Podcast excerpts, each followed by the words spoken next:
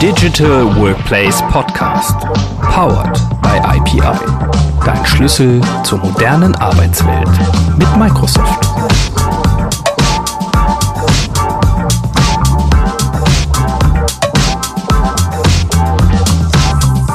Hallo und herzlich willkommen zum Digital Workplace Podcast.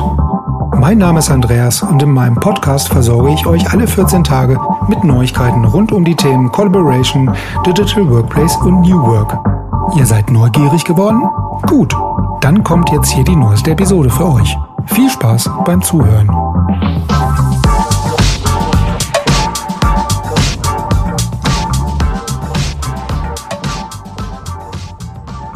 Ja, hallo und herzlich willkommen zur nächsten Ausgabe des EP Digital Workplace Podcastes. Heute in einer etwas anderen Version, nämlich ohne richtige Gesprächspartner. Wir möchten heute das Jahr 2020 für euch mal so ein bisschen Revue passieren lassen. Wir blicken auf das letzte Jahr zurück, ähm, auch was podcastmäßig bei uns im EP Digital Workplace äh, Podcast los war mit unseren Gesprächsgästen, möchten auf einige Highlights der Gespräche eingehen und wünschen euch, wie auch in den ganzen Episoden zuvor, viel Spaß beim Zuhören. Und ja, ich hoffe, euch hat es äh, dieses Jahr genauso viel Spaß gemacht wie, wie mir hier in dem Podcast. Und ja, es war ja auch so ein bisschen Corona-bedingt so ein bisschen ein kleines Abenteuer und einfach mal die Idee, äh, ein anderes Format auszuprobieren. Ja, mir hat das auf Format auf jeden Fall sehr, sehr viel Spaß gemacht, auch die ganzen Gespräche mit den Gesprächsteilnehmern. Und ja, wir planen natürlich auch nächstes Jahr mit weiteren spannenden Gesprächsteilnehmern im Podcast weiterzumachen. Und ich wünsche euch jetzt erstmal viel Spaß bei der Zusammenfassung und bei unserem kleinen Podcast-Rückblick 2020.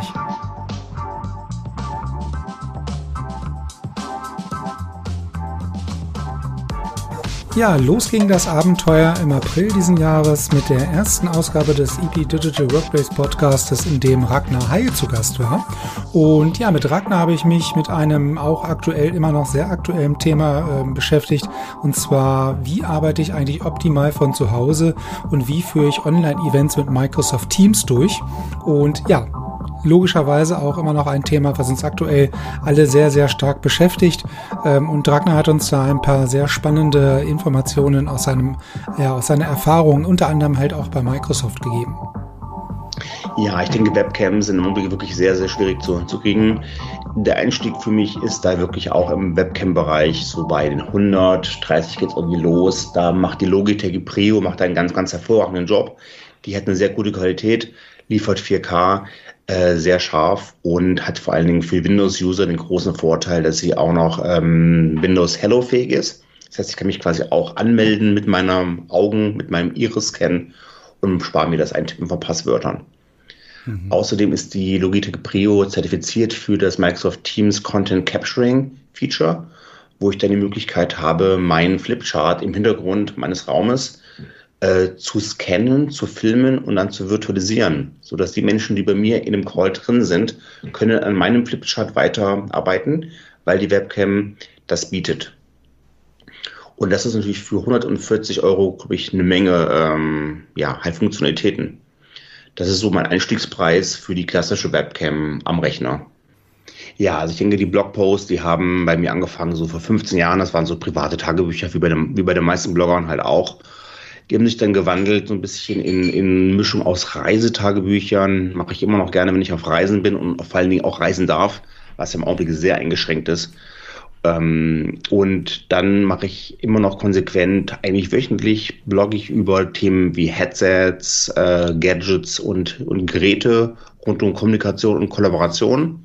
Ich glaube, das ist ja so in den letzten 20 Jahren so der rote Faden in meinem Leben, immer wieder rund um diese äh, Kollaborationsthemen, sowohl technisch auf Office 365-Ebene, Modern Workplace, aber auch auf Device-Ebene mit Headsets, Kameras und so Speakerphones und dann auch auf der kulturellen Change-Transformationsebene das Thema Working Out Loud, wo man dann sehr, sehr gut mit Fachbereichen sprechen kann über neues Arbeiten und habe da äh, vor einer geraumen Zeit, jetzt sind es ruhig vier Jahre, habe ich da mit, mit einer Handvoll Leuten die Working Out Loud Szene in Deutschland gegründet, die jetzt natürlich äh, riesengroß geworden ist. Und ja, jetzt bin ich also wirklich auf jeden Fall sehr, sehr dankbar und freue mich riesig drüber, dass das wirklich eines der Trendthemen ist geworden ist, rund um neues Arbeiten, Ziele erreichen im digitalen Netzwerken.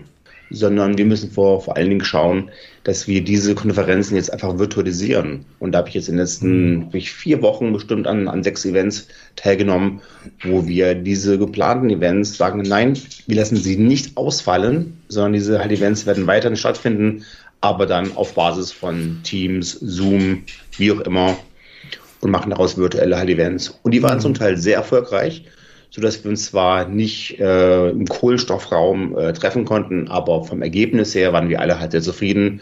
Es waren tolle halt Events. Und ich habe da vor allen Dingen rausgefunden, was geht und was halt einfach nicht geht.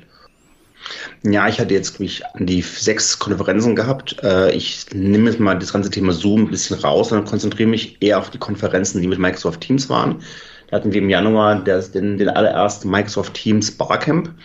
Und da hatten wir wirklich 80 äh, Teilnehmer gehabt und wir hatten den Microsoft MVP Summit in Redmond bei Seattle, der ausgefallen ist, haben wir komplett virtualisiert mit bestimmt 4000 Teilnehmern.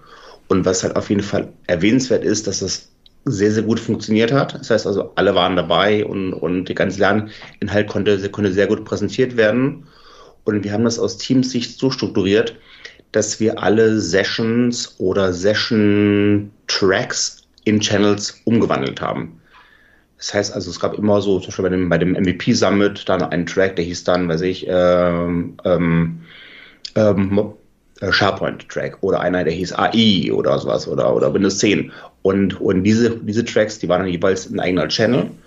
Und da wurde auch dann diskutiert, da wurden auch dann Folien halt hochgeladen, Videos dann nachher halt hochgeladen, Ankündigungen halt gemacht und vor allen Dingen gab es äh, auf, dem, auf der Startseite, also in einem, in einem General, in dem ähm, allgemeinen Kanal, gab es auch eine, auch eine sehr gute SharePoint-Seite mit der kompletten Übersicht, sodass ich auf einen Blick sehen konnte, was sind heute für, für Sessions dran, wann sind die dran, äh, in meiner Zeitzone, wer spricht, äh, wo sind die Links zum Draufklicken, dass ich gleich in die, in die in den Microsoft Teams Konferenz halt reinspringen konnte. Und das wurde ständig halt aktualisiert so dass ich immer wieder auf diese kleine SharePoint-Seite, die eingebettet war, draufklicken konnte und sehe, okay, was sind die nächsten Sachen, die, die jetzt anstehen. Von daher war das eine, eine sehr schöne Integration von so einer SharePoint-Liste innerhalb von, von Teams und um die Agendaplanung. Das hat also sehr gut funktioniert. Ja, ich denke, wichtig ist wirklich Teams zu gründen nach einer Sinnhaftigkeit. Also wirklich das Wort Purpose halt im Englischen trifft es am, am allerbesten. Teams nicht gründen, weil es schon mal eine Abteilung gibt. Also ich sage, ich habe jetzt irgendwie im Unternehmen 80 Abteilungen, also mache ich daraus automatisch 80 Teams. Das wäre wirklich eher im Bereich Worst Practice anzuordnen, sondern man macht es nach, nach Sinnhaftigkeit. Aber auch immer wieder überlegen, brauche ich jetzt ein Team oder reicht ein weiterer Kanal? Weil es kann sein, dass ich vielleicht im Jahr fünf Konferenzen oder zehn Konferenzen mache. Dann würde vielleicht ein Team heißen Konferenzen im Allgemeinen. Ich mache dann pro Konferenz einen ein, Unterkanal. Das heißt, ich brauche nicht für jede einzelne Konferenz ein neues Team, sondern arbeite dann mit, mit Kanälen, um das zu strukturieren. Oder die häufig ja, die, gemacht werden? Die größten Fehler sind einfach, wenn man, wenn man auch alle möglichen Funktionalitäten, die Teams hat, einfach aktiviert und alles sofort sagt, ja, ja, egal, wir aktivieren jede Art von, von, von Bot und Connector und wir aktivieren jede Art von App oder also alles, was quasi Teams funktional her, hergibt, äh, aktivieren wir und machen keine Einführung. Das heißt also, der, also der, der User wird quasi nicht mitgenommen, sondern halt, ähm, ja, kann da, kann da wirklich ohne, ohne, ohne, ohne Training sofort ähm, teilnehmen. Das wäre auf jeden Fall schlecht. Und auch, ähm, was ich auch sehr, sehr nachteilig finde, ist, wenn zu viele Teams entstehen, wo ich dann nachher, was ich fünf oder so oder, oder zehn Marketing-Teams habe, und 18 im Vertrieb. Und die Leute sagen dann, ich weiß gar nicht mehr, wo ich schreiben soll. Ich weiß weder, wo ich suchen soll, ich weiß weder, wo ich schreiben soll, weil es gibt zu viele Teams. Und da helfen auf jeden Fall auch so, so Art, ja, Nomenklaturen, so Naming Conventions. Mhm. Wo ich sage, das heißt bei uns immer, was ich, Sales EMEA oder Sales äh, Deutschland und so weiter oder Vertrieb Deutschland. Und dass ich weiß, das ist die ganz klare Namensgebung und ich muss da nicht ein neues Team erstellen, sondern ich suche erstmal, ob es schon eins gibt. Oder, oder wenn ich ein neues Team erstelle, lade ich auch, auch alle ein, weil in dem Augenblick, wo alle relevanten Leute eingeladen sind, kommen sie nicht auf die HDD und erstellen wiederum das, das ähm, ja, halt Team. Weil wenn ich jetzt zum Thema Vertrieb oder Marketing oder, oder wie auch immer zehn Teams habe, ist immer der Reflex der, ich weiß nicht, wo ich was schreiben soll, also komme ich wieder, also falle ich wieder in die alten Muster rein mhm. und ähm, ja, mache dann wieder E-Mails und, und mache halt Anhänge und bin dann genau da, wo ich eigentlich gar nicht sein wollte. Mhm. Wunderbarer Punkt. Ich kenne wirklich Menschen, die waren in, in Vorstellungsgesprächen drin und wussten schon, sie können relativ gut pokern und haben drei Jobs zur Auswahl und haben gefragt, was bieten sie mir für Kollaborationstools an? Und wenn da irgendwie kommt, ja, wir haben hier noch einen Fileserver und E-Mail, dann sagen sie, Dankeschön, wir können hiermit schon gleich das Gespräch halb beenden. Also die Zeichen haben sich extrem ähm, gewandelt und vor allen Dingen auch, auch die, auch die junge Generation will nicht mehr halt arbeiten wie ihre Eltern, Großelterngenerationen. Die wollen halt wirklich, wirklich nicht mehr halt nur Mails schreiben. Da sind die modernen Chat-Varianten extrem relevant. Ja, genauso spannend wie mit ähm, Ragnar ging es dann auch in der Episode 2 weiter, in der ich mich mit ähm, Gabriel Rath unterhalten habe und zwar zu der Fragestellung zur digitalen Veränderung in Zeiten von Corona. Und ja, äh, da hat äh, Gabriel uns äh, von seiner Arbeit zuerst bei seinem ehemaligen Arbeitgeber der Ostseesparkasse Rostock ähm, erzählt und auch warum genau jetzt eigentlich gerade der richtige Zeitpunkt ist, um über sein Businessmodell nachzudenken und was seine Erfahrungen sind, um genau diese Zusammenarbeitsplattform und den Transformationsprozess in Unternehmen ähm, voranzutreiben und was da so die aus seiner Sicht wichtigen Stellschrauben sind. Genau, ich habe ähm, bei der OSPA ganz viel, ganz viel Neues auf den Weg bringen können, zusammen mit einem tollen Team und zusammen mit, mit anderen, naja, ich nenne sie mal äh, verrückten verrückten äh, ähm, Ausprobierern in anderen Sparkassen. Da gab es auch ein Netzwerk. Am Ende haben wir ähm, ja, Dinge auf die Agenda gebracht, die es vielleicht vorher so noch nicht gab. Und in, in diesem Netzwerk, was es dann nachher gab, auf, auf Seite der Sparkassen, aber auch auf Seite der Banken, kam es immer mehr zu Austausch und äh, ich bin ja dann auch immer mehr mal unterwegs gewesen, war mal auf einer Konferenz, habe was erzählt, wie wir das machen, ähm, zum Beispiel beim IOM Summit oder ähm, auf der New Work äh, Evolution und, und hier und da oder auf Sparkassenveranstaltungen. Und mir hat es eigentlich gefallen, äh, mich in andere Zusammenhänge reinzudenken und, und die Probleme, die an vielen Orten dann doch gleich sind, an, mit anzupacken oder zu beurteilen und ähm, gemeinsam dann zu schauen, wie, wie kann man es bei euch eigentlich machen. Und äh, die, die Möglichkeit habe ich jetzt eigentlich auf, auf Agenturseite. Also Mandarin ist, muss man vielleicht nochmal wissen, ähm, eine, eine Digitalagentur, die jahrelang klassisch digitales Marketing gemacht haben, seit ein paar Jahren aber auch Employer Branding, Recruiting und Digitalisierung machen. Und da gehört das natürlich genauso dazu. Ähm, wie, wie kommunizieren wir intern, welche Tools nutzen wir, was machen wir mit dem Thema Kultur? Und das ist eigentlich genauso auch dieser, dieser Dreiklang, äh, den ich mag und den ich liebe und mit dem ich mich beschäftige, auch ohne auf die Uhr zu gucken, ohne im Büro zu sitzen. Und das jetzt für verschiedene Kunden in verschiedenen Branchen tun zu können, finde find ich super mit der Erfahrung, die ich jetzt auch gesammelt habe. Und ähm, da wird es dir ähnlich gehen. Jedes Projekt bringt eine neue Herausforderung und bringt eine Abwechslung. Und das, ja, das macht mir Spaß. Ja, ich hatte ja, als ich ähm, mich entschieden habe, zur Sparkasse zu gehen, ähm, auch lange mit mir gerungen, mache ich das eigentlich. Ich hatte ja nie geplant, zu einer Bank zu gehen oder Banker zu werden. Hatte, wie gesagt, bei Agenturen gearbeitet äh, in Hamburg, bin dann irgendwann mit meiner Frau und ersten Tochter zurück nach Rostock gezogen, klassischer Heimkehrer, habe bei einem Software-Startup gearbeitet, dann bei einem Software-Mittelständler und dann kam halt die Frage, ob das ein Thema sein könnte bei der Sparkasse. Und mich hat genau dieses dieser Zusammenhang Transformation so gereizt, weil ich, ich bin jemand, der, der mehr Freude daran hat, Dinge mit aufzubauen und zu gestalten äh, mit einem Team. Und mir war schon von vornherein klar, dass das ähm, ja, kein, kein einfacher Weg wird, aber ähm, das ist ja auch langweilig, einfache Wege zu gehen. Ähm, und insofern habe ich, hab ich dann einfach auch mich gefragt, äh, gibt's, gibt es da Leute, gibt es da Bewegungen und Netzwerke, die, die offen sind für Neues. Und die gab es und mit denen habe ich dann zusammengearbeitet. Wir haben dann ja so ein ähm, Konnektoren-Netzwerk aufgebaut, also Leute, die freiwillig äh, an dem Thema mitgearbeitet haben, egal ob Azubi oder ähm, Führungskraft ähm, und haben gemeinsam mit dem Alexander Kluge, schönen Gruß an dieser Stelle, ähm, einfach ein, ein Netzwerk von, von Leuten aufgebaut, die offen sind für, für neue Themen, digitale Themen, aber auch Transformationsthemen. Und haben darüber ziemlich weite Kreise geschlagen, sowohl im Unternehmen als auch in der Sparkassengruppe selber. Und äh, haben, haben nicht so klassisch Change Management mäßig von oben herab gepredigt, sondern haben von unten gefragt, was wollt ihr? Wie schätzt ihr das ein? Was sollten wir tun?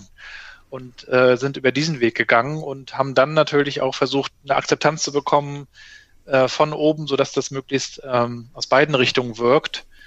Und das war natürlich nicht immer einfach. Da gab es viele äh, Stellen, an denen es dann auch nicht weiterging und man zurückgehen musste und einen anderen Weg finden musste.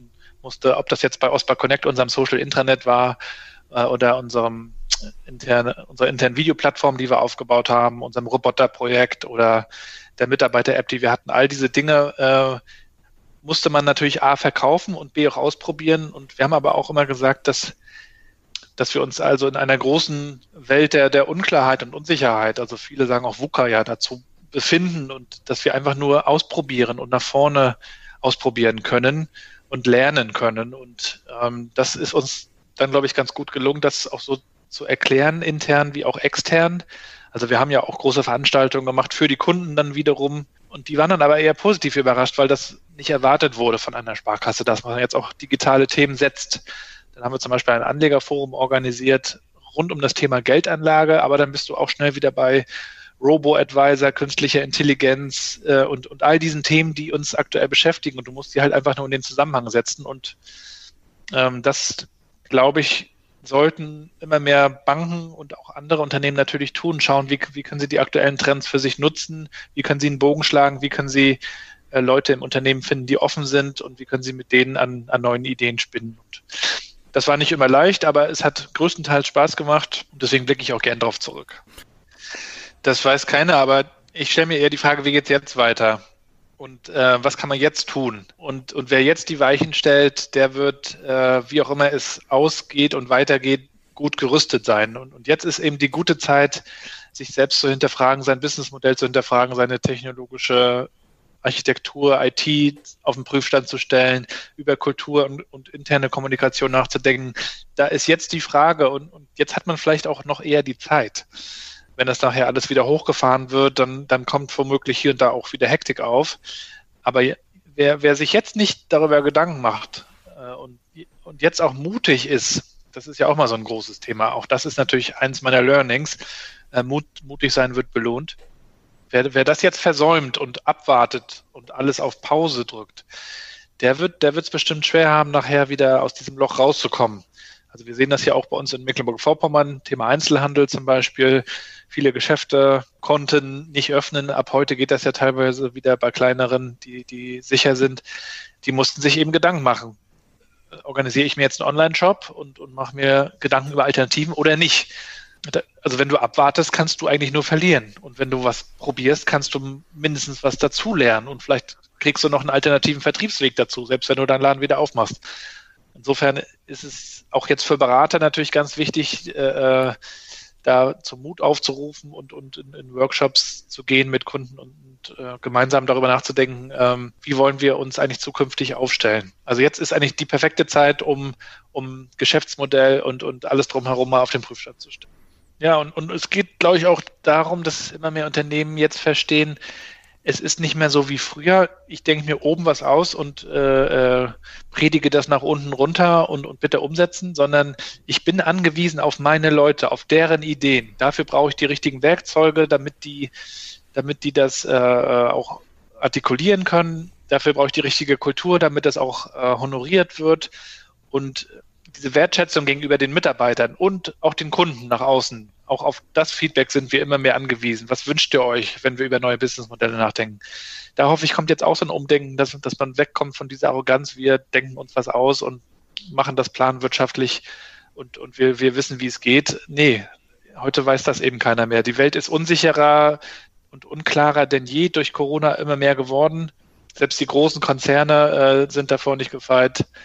Aber es ist eben auch eine große Chance gerade, ähm, entwickelt sich viel Neues. Man kann jetzt auch mit digitalen Möglichkeiten und auch mit neuen Tools wie Videokonferenzen sehr vielen Zusammenarbeit und Netzwerke nutzen und, und gemeinsam etwas schaffen. Und das wäre ja schön, wenn wir da auch vielleicht ähm, was hinbekommen, fernab von diesem alten Konkurrenzgedanken, mehr zu einem, äh, wir arbeiten zusammen, jeder hat seinen Fokus. Ja, in der Episode 3 ging es dann gemeinsam äh, mit Marcel Kirchner von der Dental AG um die Frage vernetztes Lernen im Unternehmen dank Digitalisierung. Und ja, da gibt Marcel uns so ein bisschen Einblicke, warum ähm, heutzutage die Lern- und Arbeitsumgebung eigentlich mehr miteinander verknüpft sein sollten, warum man das immer weniger getrennt betrachten sollte. Und äh, Marcel gibt uns außerdem noch, noch so ein bisschen einen Einblick in die aktuellen Trends des digitalen Lernens im Unternehmen. Und ja, dass jeder eigentlich so seine, seine Wege selber wählen kann und jederzeit die Möglichkeit hat, sich mit anderen Kollegen auszutauschen. Also grundsätzlich, was dahinter steht, ähm, um den Bogen noch ein bisschen weiter zu spannen, ist ja der Gedanke dieses Social Learnings, also Lernplattformen als Arbeitsplattformen auch zu verstehen. Das heißt, dort, wo ich mich auch täglich mit beschäftige, wo ich arbeite, sei es jetzt in einer Connext Community, sei es in einem Team, ähm, dort will ich auch direkt lernen, um nicht die Themenbrüche zu haben. Das heißt, ich zusätzliches Team für Lernthemen vorstellen oder ich kann auch innerhalb eines Arbeits- und äh, Lern innerhalb eines Arbeitsteams mit in Lernthemen einsteigen, äh, kleine Lernhacks oder Workhacks machen, äh, den Leuten Tipps und Tricks mit an die Hand geben, wie sie einen Planner einrichten sollen oder ihr Team gestalten sollen, ähm, um den Leuten das verständlich zu, zu machen und so weiter. Also dieser Gedanke des Austausches beim Lernen, miteinander und voneinander lernen, dieses Social Learning ist der Gedanke dahinter und dann weitergetrieben. Ähm, das beruht auf dem Ansatz von der Jane Hart. Äh, 2017 hat sie diesen Gedanken ja gesagt, okay, es gibt fünf Ebenen des Workplace Learnings und die fünfte höchste Ebene oder die Ebene, wo man eben am ehesten informell auch miteinander lernt, dass man gar nicht mehr mitkriegt, dass man lernt, sondern es ist im Arbeitskontext eingebettet, ist es dieses Modern Workplace Learning. Also wirklich in einem professionellen Enterprise-Netzwerk selbst organisiert zu arbeiten und sein eigenes Toolkit, Toolkit aufzubauen. Ja, und mögliche Formate. Dafür sind natürlich solche kleinen äh, Work-Hacks, die ganz, ganz sehr im äh, Kommen sind, also Tipps und Tricks, täglich mal fünf Minuten ein kleines Video angeschaut, ein Microlearning aufbereitet, wo man den Kollegen erklärt, was man gerade Neues mitbekommen hat, in einer Art kleinem äh, Videoblog oder Podcast. Ähm, was auch spannend ist, wo wir gerade dran arbeiten, sind sogenannte Learning Circles, also so kleine ähm, Lernprogramme über zwölf Wochen verteilt, wo die Kollegen sich in kleinen Lernzirkeln zusammenfinden, um dann einmal die Woche über ähm, eine Stunde ähm, sich zu einem Thema auszutauschen, Weiterbildungsthema, was weiß ich, autonomes Fahren, künstliche Intelligenz und dabei mit den Tools umzugehen und verschiedene Methoden auszuprobieren des Lernens. Das sind so tolle neue Formate, und natürlich ist ein großes Thema bei uns auch Videolernen. Wie kann ich äh, Themen in kurzen Erklärvideos, in Tutorials für andere Kollegen um ihnen da ja weiterzuhelfen im Arbeitsalltag, damit sie sich austauschen können. Also nicht mehr dieser klassische Trainingscharakter, ich muss in ein, an einen Lernort gehen, in ein Lernformat einsteigen, was mir äh, vorgegeben ist, um mich weiterzubilden. Das bleibt natürlich relevant und ist auch wichtig, aber auch dieser Gedanke, dass man sich über Learning Out Loud oder Working Out Loud in kleinen Circles zusammenschließt und austauscht die Lern- und die Arbeitsumgebung gar nicht mehr so sehr stark getrennt voneinander zu halten, sondern Lernen und Arbeiten als Gleiches zu begreifen und auch dafür zu sorgen, dass man das sehr schnell ähm, äh, verbreiten, bereitstellen kann und gleichzeitig aber auch dafür zu sorgen, dass die, die Mitarbeiter und Mitarbeiterinnen eben ähm, ja, das niedrigschwellig tun, dass sie eben äh, über Microsoft Stream oder ich lade es äh, als Datei in, in die Connex Community hoch, ähm, dann habe ich immer einen Permalink, eine URL, die ich gleich wieder äh, irgendwo anders in eine Wiki-Seite oder in einen Blogbeitrag verlinken kann. Das heißt, ich nutze die offenen Schnittstellen, ich nutze auch vielleicht die Embed-Funktion, die man ja von YouTube kennt, die in Microsoft Stream genauso nutzbar ist um Dinge an verschiedenen Stellen auch wieder zusammenzuführen. Das heißt, wenn ich was aufbereiten will für die Kollegen in dem Learning Circle zum Beispiel, also kuratieren möchte die Inhalte, dann kann ich sie ja sehr schnell aus den kleinen Workhacks, die ich finde, zusammensammeln ne? und äh, wieder neu, neu arrangieren. Und dieser Gedanke ist, glaube ich, ganz wichtig, dass man mehr in kleineren Lernhäppchen denkt, in Microlearnings, die man auch jederzeit wieder zusammenführen kann an verschiedenen Stellen. Also definitiv würde ich empfehlen, ähm, startet bei Anwendungsfällen im Unternehmen, startet bei dem, wo ihr ähm, euch sowieso tagtäglich mit beschäftigen müsst. Also zum Beispiel ganz gezwungenermaßen, wie bereite ich jetzt äh, in der Zukunft oder in, in so einer Homeoffice-Situation Meetings besser auf? Äh, wie kann ich das idealerweise auch mit Online-Tools wie Teams, Zoom, was auch immer, äh, prima umsetzen? Das wäre für mich ein wichtiger Ansatzpunkt als Unternehmen, sich darüber erstmal Gedanken zu machen, wie ändert sich die Meetingkultur? Ähm, was, was sind da die Herausforderungen? Und dann auch zu schauen, äh, wie kann ich Mitarbeiter auch über Online-Wege sehr gut miteinander vernetzen. Also über die Profile, über Taggings, über ähm, gegenseitiges ähm, Empfehlungs, internes Empfehlungsmarketing sozusagen zu sagen, hier, der Kollege ist eigentlich dafür zuständig, chatte den doch mal an. Ne, also die Vernetzung stärker zu fördern, das finde ich auch extrem wichtig in, in der aktuellen Situation, das voranzubringen. Und ja, und dann äh, im nächsten Schritt sich auch ganzheitlicher noch Gedanken zu machen, weil man, man war ja jetzt auch überrumpelt durch diese schnelle Situation von heute auf morgen. Das heißt, man musste erstmal kleine Schritte gehen und dann wären kleine Schritte eben Meetingsituationen angucken, wie kann ich mich als Team, also sich auch als kleines Team Gedanken zu machen. Ähm, ich verlagere einfach das Team-Meeting, was wir alle zwei Wochen haben, ähm, äh, in die Online-Welt, sondern vielleicht auch zu überlegen, kann man vielleicht mal so ein, so ein Virtual Lunch machen. Äh, machen wir auch ganz gerne mal, dass wir uns dann zur Mittagszeit mal treffen und äh, kurz mal zeigen, hier, wir sind jetzt kurz vorm Essen, was, was beschäftigt euch heute, wie geht's euch? Und dann äh, verabschiedet man sich wieder und sagt, okay, guten Hunger und dann geht's weiter. Ne? Also auch so kleine äh, Formate auszuprobieren, die einfach den, den Austausch über die Online-Tools fördern. Das finde ich enorm wichtig. Ja, in der Episode 4 ging es dann weiter mit einem sehr spannenden Gespräch mit äh, Hans-Jürgen Sturm. Und mit Hans-Jürgen habe ich mich über seine Erfahrungen und Erkenntnisse während des Einführungsprojektes von Office 365 unterhalten, gerade wenn es darum geht, Systeme abzulösen und neue Arbeitsmethoden zu vermitteln. Und natürlich das Ganze äh, in Bezug auf die internationalen Strukturen, die ein Unternehmen haben kann. Und was eigentlich so die wichtigsten grundlegenden Überlegungen sind, mit denen sich Unternehmen am Anfang Anfang eigentlich beschäftigen sollten, wenn es um die Einführung von Microsoft 365 geht? Ähm, wir, wir haben es in Phasen gemacht, ja, ähm, auch aus dem Grund heraus, weil wir zum Teil ähm, äh, bestehende Lösungen eben ablösen mussten. Also da, da gab es dann irgendwelche Verträge und da mussten wir schneller sozusagen raus. Das heißt, die Reihenfolge, in der wir die, die, die Anwendung, die, die verschiedenen Applikationen eingeführt haben, die war jetzt nicht nur ähm, basierend auf einer äh, aus einer User-Sicht, wo wir gesagt haben, das macht jetzt absolut Sinn. Ja, das hätte das hätte das hätte mein Leben viel leichter gemacht, sondern wir mussten dann im Endeffekt gucken, werden andere ich sag mal, Rahmenbedingungen, die es eben die, die, die, die Reihenfolge der Applikation bedingt hat. Mhm. Ja, und dann äh, haben wir uns eigentlich relativ schnell dagegen entschieden, ähm, äh, so eine Art Big Bang zu machen und alles halt freizuschalten, was ja manche Firmen gemacht haben sondern sind tatsächlich äh, dann anwendungsfallbezogen äh, losmarschiert. Ja, also haben uns dann angeguckt, okay, wie können wir es denn auch den, den Anwendern äh, verkaufen, sind dann von der stärker sagen wir, personalisierten Tools zu äh, teamsbasierten Tools gegangen, äh, ja, und sind so, haben da schon eine Story quasi dran gehängt, um das auch äh, klar zu machen, wes weshalb diese Tools jetzt Sinn machen.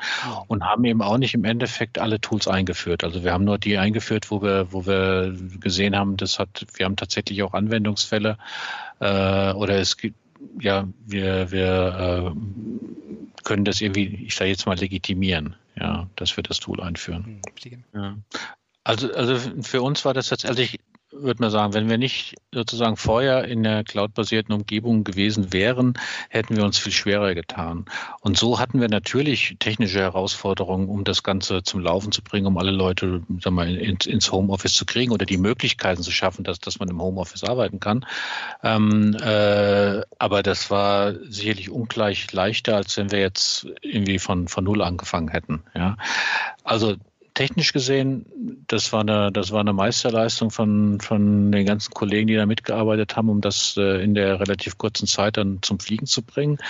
Ähm, und was dann eben im Nachgang kam, was wir dann eben gesehen haben, dass die ähm, äh, Leute auch sehr schnell gesehen haben, hey, das ist ja gar nicht so schwer. Also jetzt, wenn ich jetzt, was weiß ich, mit, also Teams ist bei uns hat natürlich einen enormen Zuspruch gefunden. Wir hatten es vorher schon eine sehr eine große, weite Verbreitung, aber jetzt natürlich noch mehr, dass die Leute das auch für, äh, ich sag mal, über den reinen Chat hinausgehende Anwendungsfälle einsetzen. Ja, also den, den Call, den wir jetzt hier machen, das ist quasi zu einem Standard auch geworden, dass sich die Teams so organisieren organisieren, dass man jetzt auch anfängt mal äh, ja auszuprobieren und einfach mal einfach mal einen Videocall macht, was was für, viele tatsächlich vielleicht Neuland war, die es die es halt vorher nicht gebraucht haben, weil wenn ich im, im Office mit meinen Kollegen sitze, weshalb soll ich dann Videocall machen? Ja.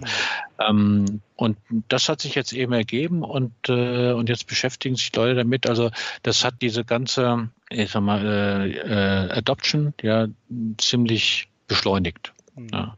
Ne, also, also A, es wird, wird mit Sicherheit Leute geben, die werden so schnell wie möglich wieder in ihre alte Umgebung zurück wollen und genauso wieder arbeiten wollen, wie sie es vorher gemacht haben. Ähm, aber ich, ich, ich denke mal, es wird einfach genug geben, die, die einfach den, den, einen Mehrwert für sich entdeckt haben und das eben mit in die normale Leben sozusagen mit übernehmen. Ja. Weil das, was wir jetzt lernen, das ist ja, also das sehen wir ja, das funktioniert nicht nur, funktioniert ja nicht nur äh, in solchen Krisenzeiten, sondern das funktioniert ja generell. Und wenn es uns das Leben da leichter gemacht hat, weshalb sollten wir das denn abschalten? Ja, wenn wir, wenn wir sozusagen wieder zurück ins, ins, ins Büro gehen. Ja. Also ich denke, da wird, wird vieles übernommen werden. Wir sind da aktiv auch dran. Also das ist etwas, was wir auch gestartet haben, zu sagen, okay, äh, wir fragen unsere Kollegen äh, regelmäßig ab, okay, was sind denn die Sachen, die ihr tatsächlich jetzt aktuell für gut befindet, die halt besser waren als vorher. Was sollen wir denn übernehmen? Was macht denn Sinn, dass wir uns das angucken oder was sollten wir vielleicht sogar noch erweitern? Ja, das versuchen wir zu erfassen und dann auch tatsächlich umzusetzen, damit wir, ja, damit wir möglichst viel lernen und, und Positives mitnehmen. Ja, was es für die, was es für die Wirtschaft generell halt, das ist, äh, da wage ich, da wage ich keinen Ausblick, aber ich denke mal, dass die Themen, glaube ich schon, dass die einen, einen ähm, viel größeren Zuspruch finden ich verfolge so ein bisschen Diskussion. Also Heimarbeit hat, glaube ich, auch einen ganz anderen Stellenwert gekriegt, während das vorher, äh, ich denke mal, oftmals sehr kritisch gesehen wurde. Hat man jetzt einfach gesehen, es funktioniert. Ja, und äh, da wird es sicherlich ganz andere Konzepte jetzt äh, geben, ja, wie man damit arbeitet. Dann wird man im, in dem Zusammenhang wird man überlegen, wie sich die ganze Bürostruktur halt aussieht. Ja, also die Frage, was ja einige Firmen schon im Vorfeld gemacht haben, äh, brauche ich denn noch so ein großes Büro oder kann ich das nicht anders organisieren in Kombination mit, mit äh, Remote-Arbeitsplätzen? Ja, ich denke, das wird eine ganz andere Dynamik kriegen.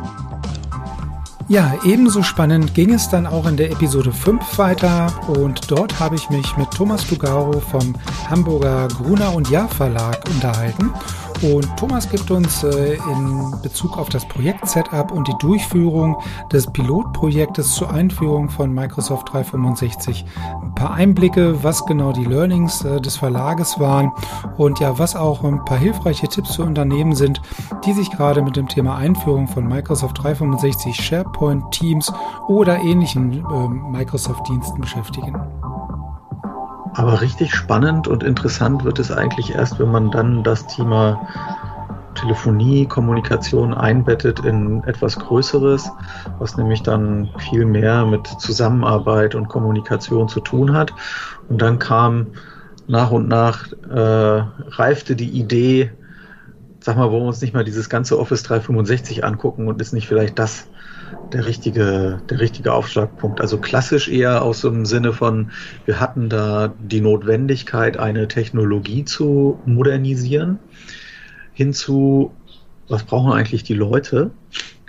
Ähm, und da sind wir dann eben drauf gekommen, vielleicht können wir beides ganz wunderbar miteinander verbinden, indem wir uns mit Office 365 befassen. Wir haben ähm, ganz am Anfang also nach diesem Proof of Concept ganz am Anfang, als wir dann wussten, okay, es wird wohl Office 365 sein, ähm, erstmal Interviews geführt mit Ansprechpartnern aus den Fachbereichen bei Gruner und Ja, also das heißt aus Redaktionen, aus der Finanzbuchhaltung, aus dem Personalwesen, aus dem Vertrieb, aus dem Mediaverkauf. Ähm, und versucht relativ neutral zu erfragen, wo hakt's?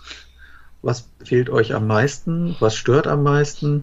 Und ähm, haben da ein sehr äh, umfangreiches, aber auch stimmiges Bild bekommen, aus dem wir eben gemerkt haben, okay, Kommunikation und Zusammenarbeit beschäftigt die Leute sehr, sehr, und zwar in einer nicht so guten Weise, nämlich dass wir mit lauter Krücken arbeiten oder gefangen sind in dieser 90er Jahre Welt, die wir ihnen irgendwann mal hingestellt haben. Ähm, und jeder versucht da irgendwie mit umzugehen oder auszubrechen und es gibt keinen vernünftigen, zukunftsfähigen Weg. Ähm, und da haben wir eben uns in der Annahme bestärkt gefühlt, dass das ein sehr wichtiges Thema sein kann für Bruna und ja. Haben dann ähm, am Anfang auch nochmal eine Bewertung gemacht. Ist es jetzt Office 365? Das spielt im Bertelsmann-Konzern eine gewisse Rolle. Ähm, und wir haben uns auch noch andere äh, Plattformen angeguckt, sind dann aber am Ende zu der Bewertung gekommen, dass das für uns so äh, am besten passt. Dann haben wir uns recht intensiv noch mit der Partnerauswahl beschäftigt, weil wir gewusst haben, okay, das ist relativ neue Technologie, das viel, das ist insgesamt relativ neu. Ich rede jetzt immer über einen Zeitraum vor etwas mehr als zwei Jahren. Ähm, und für uns ist es vor allen Dingen auch viel neu. Das heißt, wir brauchen, wussten, wir brauchen einen starken Partner, der da einen gewissen Vorsprung hat und Erfahrung vielleicht auch schon mitbringt. Ähm, haben wir den gesucht und dann sind wir eingestiegen, haben einen Business Case gemacht und uns einen Auftrag abgeholt von der Geschäftsführung und dann Let's go gesagt. ja, also wir haben da an der Stelle zwei Sachen gemacht. Zum einen haben wir jeden äh, Service oder jedes Produkt, das wir eingeführt haben, immer in, immer in so Wellenbewegungen eingeführt. Wir haben immer angefangen mit äh, Early Adoptern, also Leute, die eine große Nähe hatten und einen großen Bedarf hatten, eine große Lust hatten mitzumachen, vielleicht auch sich schon auskannten in diesem Umfeld. Und die haben wir als erstes genommen, um zu gucken, passen die Services schon, passen die Schnitte, müssen wir noch Sachen an- oder ausschalten oder besser erklären vor allen Dingen auch, äh, passen die Schulungsformate und sind erst dann auf die äh, nächste Gruppe zugegangen, zu sagen, die äh, Early Majority und dann auf die Late Majority. Ähm, das haben wir so nicht erklärt, aber das war immer unser, äh, immer unser Ansinnen. Also wir haben immer aufgefordert, äh, also aufgerufen, wer hat Lust, äh, als Early Adopter mitzumachen. Ein paar kannten wir natürlich auch. In manchen Bereichen sind das so die üblichen Verdächtigen, die immer als erstes hier schreien, haben denen auch gesagt, was gehört da, also was kriegt ihr dafür, aber auch, was müsst ihr dafür tun. Ähm, die muss man, also zum einen aushalten, dass vielleicht noch nicht alles perfekt ist, äh, aber uns vor allen Dingen eben auch äh, strukturiertes Feedback geben, damit wir auch wirklich lernen können. Und das haben wir dann auch getan und auch viel davon dann wieder eingebaut in die, bevor wir dann gesagt haben, so und jetzt ist äh, Release für den, für den ersten großen Schwung von Leuten. Also das war etwas, was wir immer gemacht haben. Und das andere, was dann ähm, auch eine sehr, sehr äh, gewinnbringende äh, Aktion war. Wir haben so etwas gegründet, gegründet, was wir die Office 365 Crew nennen. Wir haben äh, Botschafter gewonnen aus allen Bereichen, auch eine recht große Anzahl, damit da die äh, Multiplikatorwirkung sich auch wirklich entfalten kann.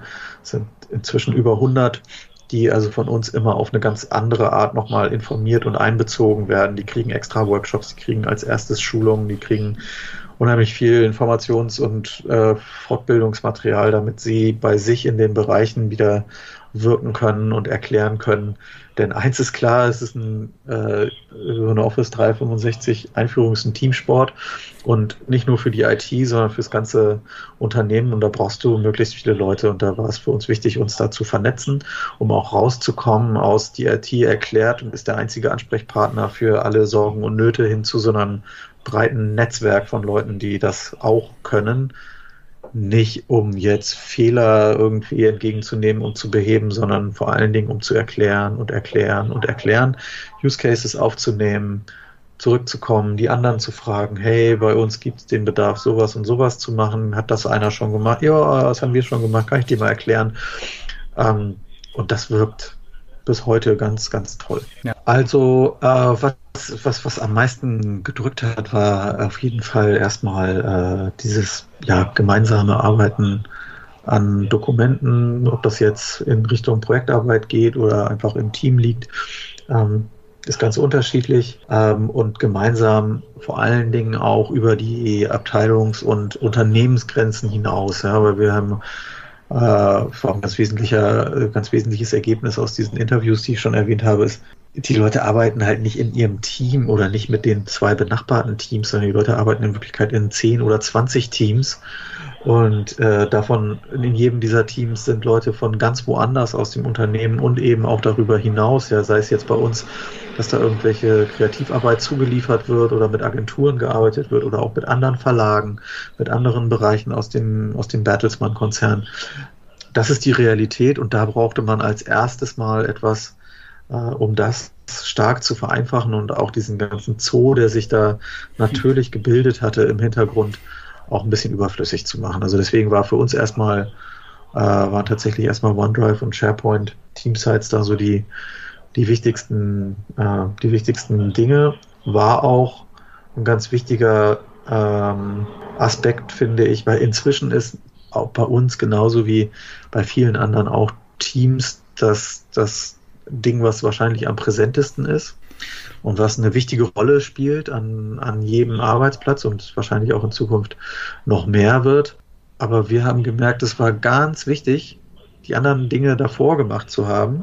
Denn wenn man das nicht verstanden hat, wie Dokumentenmanagement funktioniert, ähm, und man einfach mit Teams anfängt, glaube, verliert man ganz viele Leute, verliert am Ende wahrscheinlich auch Dokumente ähm, mhm. und verliert damit auch ein Stück Akzeptanz für dieses eigentlich tolle Tool, weil äh, einfach Teams anschalten und sagen, viel Spaß damit ist mir zu einfach. Das, da fehlt so ein bisschen die Basis.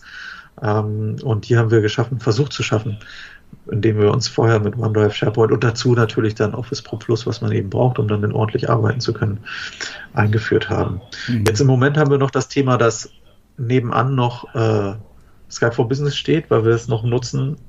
Was am Anfang eigentlich war das die erste Sache, ja, dass wir das für Festnetztelefonie eingeführt haben. Und jetzt ist es schon fast der Dinosaurier in unserem Office 365 Umfeld. Und das werden wir dann auch äh, als nächstes wieder ablösen, damit das auch in Teams integriert wird, weil wir sehen halt jetzt in den Zahlen, Teams wird unheimlich viel genutzt für, äh, für Chat und Telef interne Telefonie und Videotelefonie. Ähm, und da ist es fast schon störend eher, dass ich Skype for Business noch habe für die externe Telefonie. Aber das werden wir auch noch integrieren. Das steht auch noch für die zweite Jahreshälfte an. Dann mhm. kann man da nochmal ein umfassenderes äh, Angebot für die Leute. Ein Tool weniger. Uh, nee, also da hatten wir tatsächlich einfach, muss man auch ehrlicherweise sagen, ein bisschen Glück des Tüchtigen, äh, dass wir gerade rechtzeitig eigentlich fertig waren mit der Einführung dieser ganzen Services, so dass Grunwald ja in der Lage war, wirklich im wahrsten Sinne des Wortes über Nacht mit 2800 Leuten ins Homeoffice zu gehen. Anfang März. Ja, nachdem wir in Episode 1 schon ähm, mit dem Ragnar Heil über die Durchführung von Online-Events äh, mit Microsoft Teams äh, gesprochen haben, ging es dann in Episode mit dem Magnus Rode. Und zwar habe ich mich mit Magnus über die Konzeption und Durchführung von Online-Events mit Microsoft Teams unterhalten. Und da hat er aus seinen Erfahrungen aus der Organisation des Teams Barcamps gesprochen. Und ja, darüber hinaus erfahren wir natürlich auch, äh, was die Vorteile von Online-Events sind. Und er erhalten natürlich wertvolle Empfehlungen Empfehlung, auch für deren Planung und Durchführung. Ja, natürlich haben wir unser Orga-Team natürlich in einem Microsoft Team organisiert. Also ich meine, alles andere wäre ja doof gewesen, wenn wir ein Teams Barcamp machen wollen. Haben dann, glaube ich, acht Planungstreffen gehabt, wo wir uns eben auch natürlich Videokonferenzen getroffen haben ähm, zwischendrin natürlich auch alles eigentlich in ähm, OneNote dokumentiert haben, wo ich jetzt auch immer mal reingucken kann, jetzt immer mal so ein bisschen das nochmal wieder in den Kopf zu bekommen. Also es ist eigentlich ganz toll, dass man eben auch so, eine, so ein Treffen vorbereitet in OneNote. Sag ich, okay, nächsten Termin haben wir am ähm, 10.7. und da haben wir als Agenda haben wir uns das vor, vorgenommen. Das sind die Aufgaben, die zu klären sind. Und wir schreiben dann während der ähm, Videokonferenz tatsächlich auch dann damit das Protokoll, um auch diejenigen, die vielleicht mal nicht dabei gewesen sind, eben mehr mitzunehmen.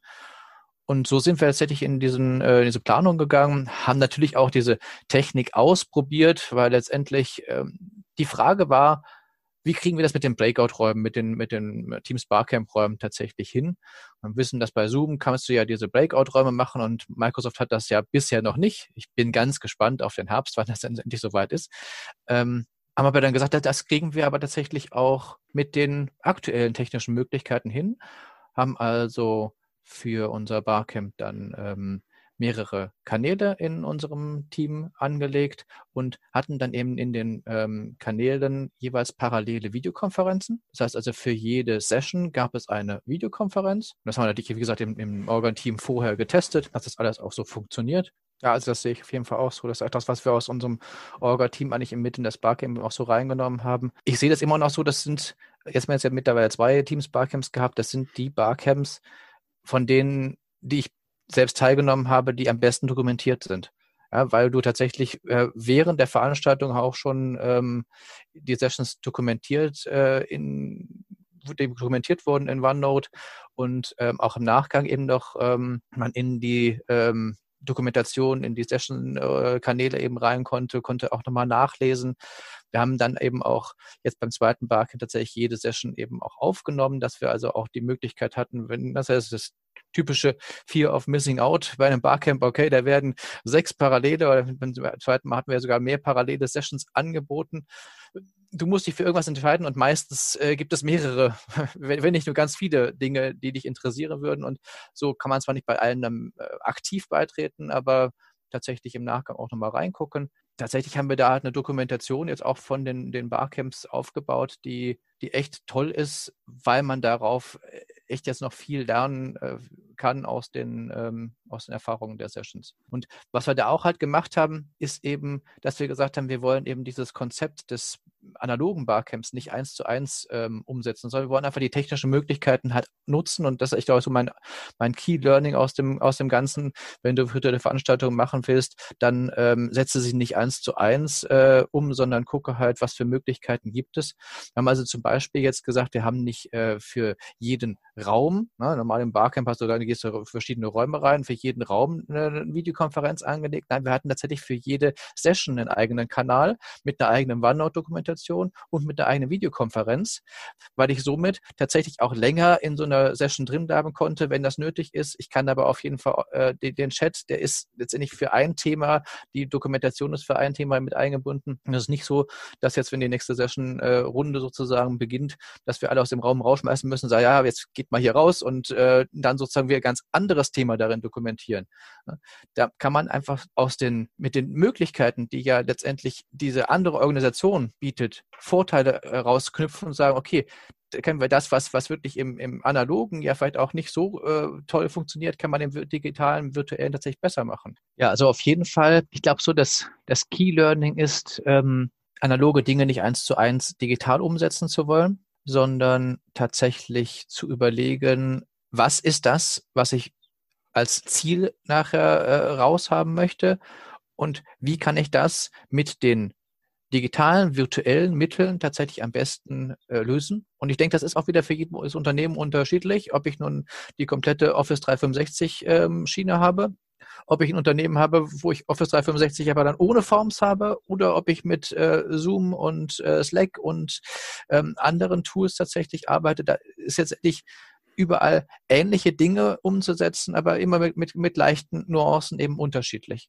Und da muss ich jetzt schon gucken, wie kann ich eben das, was ich mir analog bisher vorgestellt habe, tatsächlich, äh, wie kann ich das gut mit diesen Tools ähm, eben umsetzen und wie kann man da eben ein gutes ähm, ja, Erlebnis für die, für die Teilnehmenden tatsächlich auch bilden, wie zum Beispiel jetzt, dass wir eben da gesagt haben, ähm, Dokumentation mit drin, diese fünf Minuten für die Dokumentation nehmen, wie zum Beispiel eben dann diese einzelnen Räume, anstatt, äh, also einen Raum pro Session und nicht ähm, Räume, die nacheinander genutzt werden. Solche Dinge tatsächlich da halt äh, mit einfließen zu lassen. Und ähm, wichtig auch halt bitte, damit es sich persönlicher anfühlt. Ja? Schaltet euer Video an, schaltet eure Kamera an, damit ihr euch seht. Hm? Das ist so, so ein Thema, das tatsächlich ähm, ja in den letzten Jahren, also ich stelle fest, dass ich in den letzten zwei, drei Jahren tatsächlich virtuell intensivere Kontakte geknüpft habe, als ich sie in äh, ja, analogen, echten Veranstaltungen oder in, in, in persönlichen Aufeinandertreffen hatte Ähm, tatsächlich bin ich der Meinung, so als Fazit, virtuelle Veranstaltungen sind möglich, wenn sie gut gemacht sind und Interaktion dabei ist, äh, man sich im Grunde genommen persönlich auch äh, näher kommt, weil man halt die, äh, das Video sieht, weil man auch tatsächlich Emotionen zeigen kann, weil man für den Chat zusätzlich nutzt, dann können sie genauso gut oder sogar besser sein als analoge. Das trifft eben auch auf die komplette, ähm, das komplette Netzwerken tatsächlich zu, wenn wir das Netzwerken einfach die Möglichkeiten des, des virtuellen, des digitalen Raumes da halt ausnutzen und ähm, nicht jetzt sagen, ah, ich habe in der Videokonferenz immer meine, mein, mein Video aus, äh, mache, mache parallel was anderes, ja, dass das natürlich das nicht dasselbe, denselben Effekt bietet. Aber wenn ich das, das richtig mache, finde ich, kann ich virtuell, digital durchaus sehr gute persönliche Beziehungen aufbauen. Ja, in Episode ging es genauso spannend weiter. Und zwar haben wir uns da nach der Sommerpause diesen Jahres mit den Sascha Pallenberg getroffen. Und Sascha gibt uns ein bisschen Einblick in die digitale Transformation beim Global Player der Daimler AG, wie sich die digitale Transformation auch bei der Daimler AG ähm, aktuell so darstellt, vor welche Herausforderungen ähm, der äh, Head of Digital Transformation, wie er so schön heißt, ähm, bei Daimler hat und welche spannenden Themen und welche Herausforderungen auch solchen, äh, solch große Unternehmen wie eben die Daimler AG hat aktuell. Und ja, zusätzlich natürlich auch noch die Perspektive von Sascha auf die, auf die, auf die deutsche äh, Innovationslosigkeit sozusagen aus dem Ausland heraus. Äh, als jemand, der in Taiwan lebt, kann er da, denke ich, ganz gut das Ganze auch nochmal aus einer anderen Perspektive betrachten. Und ja, auch dazu hat er uns ein paar spannende Impulse gegeben. Ich habe mich früher, als ich äh, noch auf der anderen Seite der Medaille gesessen habe und äh, immer zu den diversen Events von diesen Weltkonzernen eingeladen wurde auf der gesamten Welt, weil ich darüber berichtet habe, mich immer gefragt, woher kommen denn diese irren Jobbezeichnungen, die man auf äh, Visitenkarten äh, bekam. Und habe mich hier und da gefragt, ob die ausgewürfelt werden. Ähm, mittlerweile bin ich mir sicher, dass es da irgendwie so einen 300-seitigen Würfel irgendwo gibt. und äh, der wird dann mal ordentlich in die äh, Mitte geschmissen. Und ähm, dann schauen wir mal, dass wir irgendeinen fancy englischen Titel uns nur noch rausdrücken, weil ähm, ja, es ist halt so. Ähm, aber um es zu erklären, und dann macht es in einer gewissen Art und Weise auch Sinn. Man kann sich diese Position oder diese Aufgabe innerhalb des Konzerns ähm, wie eine Art von Inhouse-Consultant äh, vorstellen, der die Möglichkeit hat, als freies Radikal eigentlich an alle Bereiche anzudocken. Und damit meine ich nicht nur Bereiche, sondern auch die entsprechenden Marken. So ein Weltkonzern wie Daimler, ähm, ich glaube, wir haben so etwas über 20 verschiedene Marken weltweit die zum Teil ähm, vielen Menschen einfach auch überhaupt nicht geläufig sind. Ne? Also ich denke mal, so hinter Karlsruhe wird es schon schwierig äh, für einige außer Mercedes-Benz noch eine weitere Marke. Vielleicht kommt man noch so smart raus. Aber dass zum Beispiel Daimler ähm, Marktführer bei den gelben US-amerikanischen Highschool-Bussen ist, das weiß ja in Deutschland kaum jemand. Oder dass wir Marktführer generell bei Nutzfahrzeugen sind, bei den LKWs und bei Trucks, zum Beispiel hier bei uns in Taiwan, sind das die ganzen Fuso-Trucks, die hier rumfahren und den 7-Eleven beliefern. Das ist auch ein, eine Daimler-Marke. Und so kommt einfach einiges zusammen, ähm, mit denen man zu tun hat.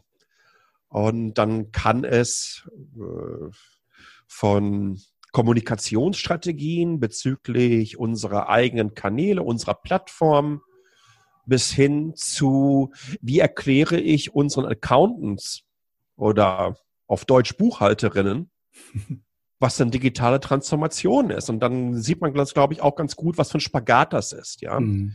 also äh, zwischen ähm, Sascha, komm mal vorbei. Wir reden gerade darüber oder machen uns gerade darüber Gedanken, wie wir Over-the-Air-Updates in unser Infotainment-System einspielen und welches Wording wir benutzen. Und, und, und, du hast doch wahrscheinlich ein bisschen Erfahrung mit den ganzen Updates von den Samsung, Huawei's und Apples dieser Welt, wenn sie auf dem Smartphone ähm, dir eine neue Firmware aufspielen. Ähm, wie machen wir das im Auto? Komm doch mal vorbei, guck dir das an. Oder guck mal hier, ich glaube, wir machen uns gerade Gedanken darüber, wie ähm, die Zukunft ähm, des Schlüssels aussehen, des Autoschlüssels aussieht. Ja, brauchen wir das überhaupt so? Möchtest du dir das Design mal angucken? Wie fühlt sich das für dich an von der Usability? Gib doch mal Feedback bis hin zu, ja, erklär mal ein paar Buchhalterinnen, ähm, was digitale Transformation ist. Also sehr abwechslungsreich und sehr breit aufgestellt, ja. Es hat vor allen Dingen eine ganze Menge mit Diplomatie zu tun. Ähm, ein, ein Wörtchen, das mit Zeit meines Lebens nahezu fremd war. Äh, ich äh, fremdelte ein wenig damit, meine rhetorischen und didaktischen Fähigkeiten in Richtung Diplomatie hin zu verschieben, anstatt zu sagen, Freunde, alles schön und gut, aber es geht besser. Mhm. Ja, wir haben doch keine Zeit. Ähm, ich glaube, es hat eine ganze Menge damit zu tun, dass äh, ähm, gegenseitiger Respekt vorhanden ist, dass die Expertise des Gegenüber schnell anerkannt wird und dass man gemeinsam versucht, äh, ähm, vorwärts zu kommen. Es geht ja hier nicht darum, ähm, zu erzählen, äh, Freunde, all das, was ihr in der Vergangenheit gemacht habt, das könnt ihr jetzt mal auf den Scheiterhaufen der Geschichte packen und wir gehen jetzt in eine völlig neue Welt und ein neues Universum, sondern es geht darum, dass wir lernen, gemeinsam lernen, was gut lief und gut funktionierte, aber auch zu schauen, ähm, was in anderen Bereichen gut funktioniert. Und das ist, glaube ich, ähm, die allergrößte Herausforderung. Ähm, Transformation, Innovation geschehen äußerst selten in den, in deiner Branche in deiner Industrie. Ja, also du kannst, wenn du meinst, dass ein Mitbewerber ähm, auf in einem gewissen Bereich innovativer ist als du, kannst du maximal aufholen. Ja, du wirst diese mhm. Innovationshöhe maximal nur erreichen können, beziehungsweise gleichziehen können. Ähm, es ist also sehr schwierig, da äh, Leapfrogging zu, be äh, zu betreiben, einfach, einfach, einfach sie zu überholen da ist es viel, viel wichtiger, äh, Innovationen sich anzuschauen, die man nicht unbedingt der eigenen Branche und Industrie zuschreibt. Denn genau da findet dieses schöne, das wäre jetzt halt der klassische äh, Beratersprech, ähm, outside of the, bo äh, outside of the box thinking statt. Ne? Also außerhalb der Komfortzone äh, sich umzusehen. Und ähm, es, es, es gibt hier ich würde fast sagen, dass es alternativlos ist, wenn du, ähm, wenn du Transformation antreiben äh, möchtest. Das, das funktioniert nur außerhalb deiner Blase und du musst sehen, was können wir reinholen, was hilft uns hier weiter und wie können wir das mit, mit den Prozessen, die seit vielen, vielen Jahren und zum Teil seit Jahrzehnten, ne? also äh, man es gibt ja diesen, diesen schönen Spruch, ja, ähm, dass, ein, dass ein beschissener Prozess, wenn er digitalisiert ist, halt ein beschissener digitaler Prozess wird. Also man muss nicht auf Teufel komm raus jeden Quatsch digitalisieren, wenn es funktioniert. Wir müssen hier ähm, zusammenkommen und wirklich den goldenen Mittelweg finden. Mhm. Es wird mir ähm, Zeit meines Lebens schwerfallen. es, es, es, es, wird mir Zeit meines Lebens schwerfallen, in, einem, in ein Meeting reinzugehen und 30 Minuten lang die Klappe zu halten. Das wird das, mir immer schwerfallen. Mhm. Ja, das kann ich mir durchaus das, vorstellen. Das, das, ist ganz einfach, ähm, weil ich einfach die Hummeln in der Buchse habe. Sorry und mir denke, ey, der Tag hat nur 24 Stunden und wir haben sieben Tage die Woche und 365 Tage im Jahr. Und wir müssen gewisse Sachen drüber äh, ich, bin ja auch in eine Meetingkultur hineingekommen. Ich bin in eine E-Mail- und Meetingkultur hineingekommen, äh, die ich in dieser Form nicht kannte. Man kann Sachen auch kaputt mieten. Ja, das ist ja die, die Facebookisierung und Instagramisierung von LinkedIn, die mittlerweile schon geschieht. Und ich kann diesen Quatsch auch nicht mehr sehen. Mhm. Ja, das ist auch ganz, ganz toll. Und Wertschätzung muss immer mal sein, aber haltet doch mal den Ball flach und gib mal ein bisschen Mehrwert. Also, äh, Content nicht zu sagen, wie toll und wie geil wir alle sind, ähm, das bringt uns nicht weiter, sondern herauszufinden, wo die Jacke brennt, wo wir besser werden müssen ähm, um Neues zu schaffen, Altes zu verbessern, mit diesem gesamten Stab und äh, der gesamten Belegschaft vorwärts zu kommen, um dann zu sagen, ey, toll, klasse, danke. Danke, dass ihr dabei wart und euch hier wirklich gestreckt hat und die extra Meile gelaufen seid. Und das hat allen wehgetan und wir haben uns blutige Füße geholt und kommunikativ hier und da auch blutige Nasen, weil wir eine ganze Menge Gegenwind bekommen haben. Aber danke, dass ihr das mit durchgezogen habt. So schwer es war.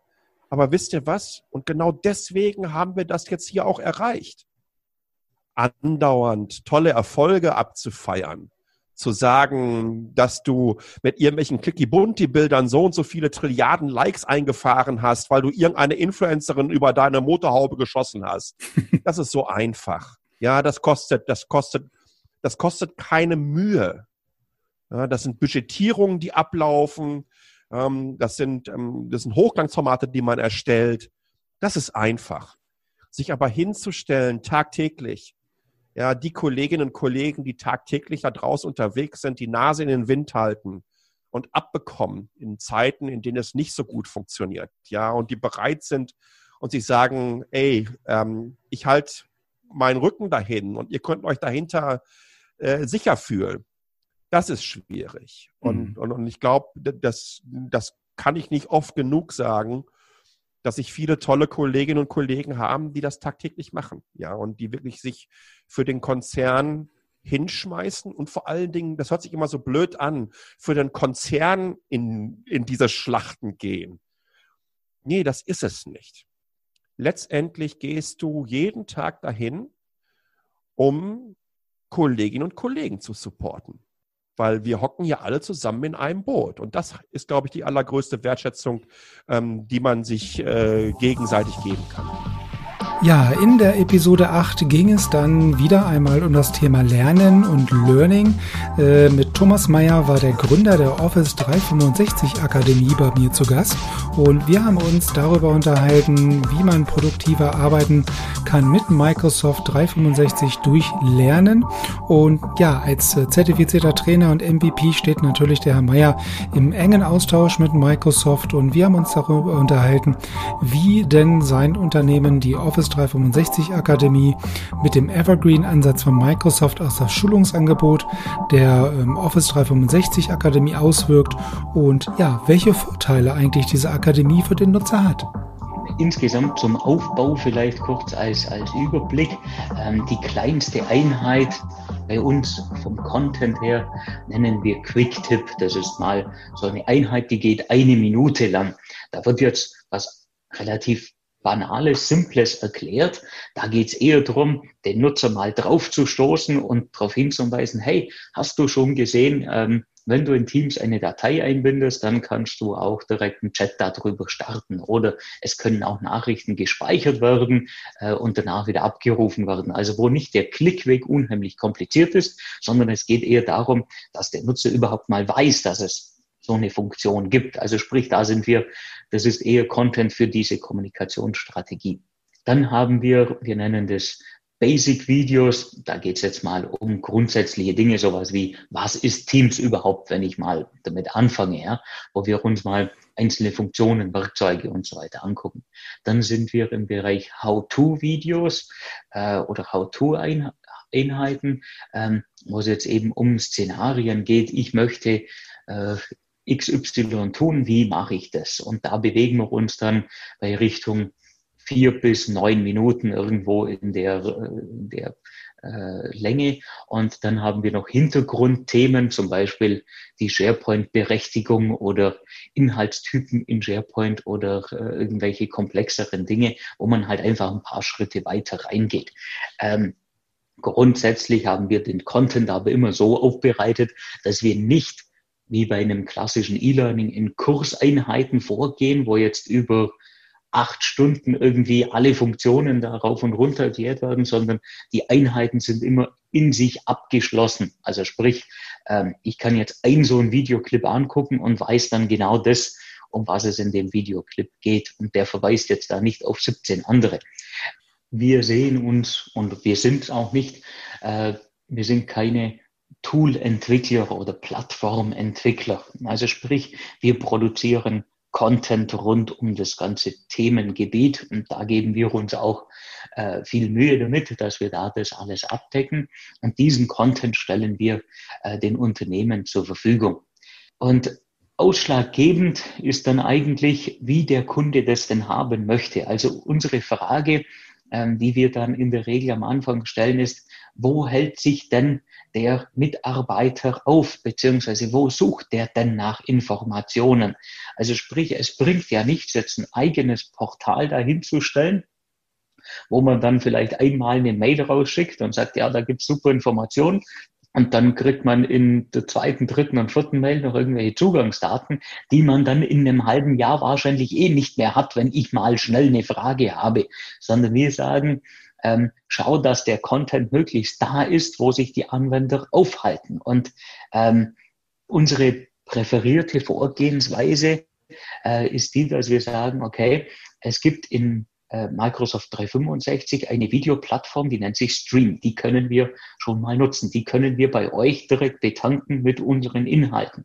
Dann sind die schon mal in der Microsoft 365 Welt drin dann können wir von Stream ausgehen und sagen, wir integrieren das zum Beispiel in euer Supportportal in SharePoint. Wir können das da einbinden äh, in Teams. Wir können ähm, das Ganze einbinden in Yammer. Also sprich, von da ausgehend haben wir dann eigentlich alle Möglichkeiten, das irgendwo zu platzieren.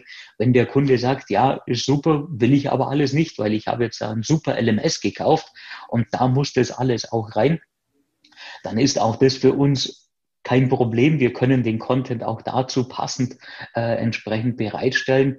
Unsere Idee ist allerdings eher, dass wir nicht oder weniger als klassisches E-Learning angesehen werden, wo ich einmal reingehe und alles abarbeite und dann irgendwie ein Zertifikat hinterher rauskriege, sondern eher diese Unterstützung bei der täglichen Arbeit. Also sprich, es geht nicht darum, dass der Kunde alle oder der Anwender alle Videos von uns guckt und dass wir ähm, da irgendwo dann dahinter 100 Prozent stehen haben, sondern es geht darum, den produktiver zu machen. Das ist auch die Überschrift über dem Ganzen, was wir tun. Produktive Arbeit mit Microsoft 365. Nicht irgendeinen Abschluss daraus zu kriegen, sondern den Nutzer möglichst stark zu helfen an dem Problem oder an der Herausforderung, wo er gerade steht.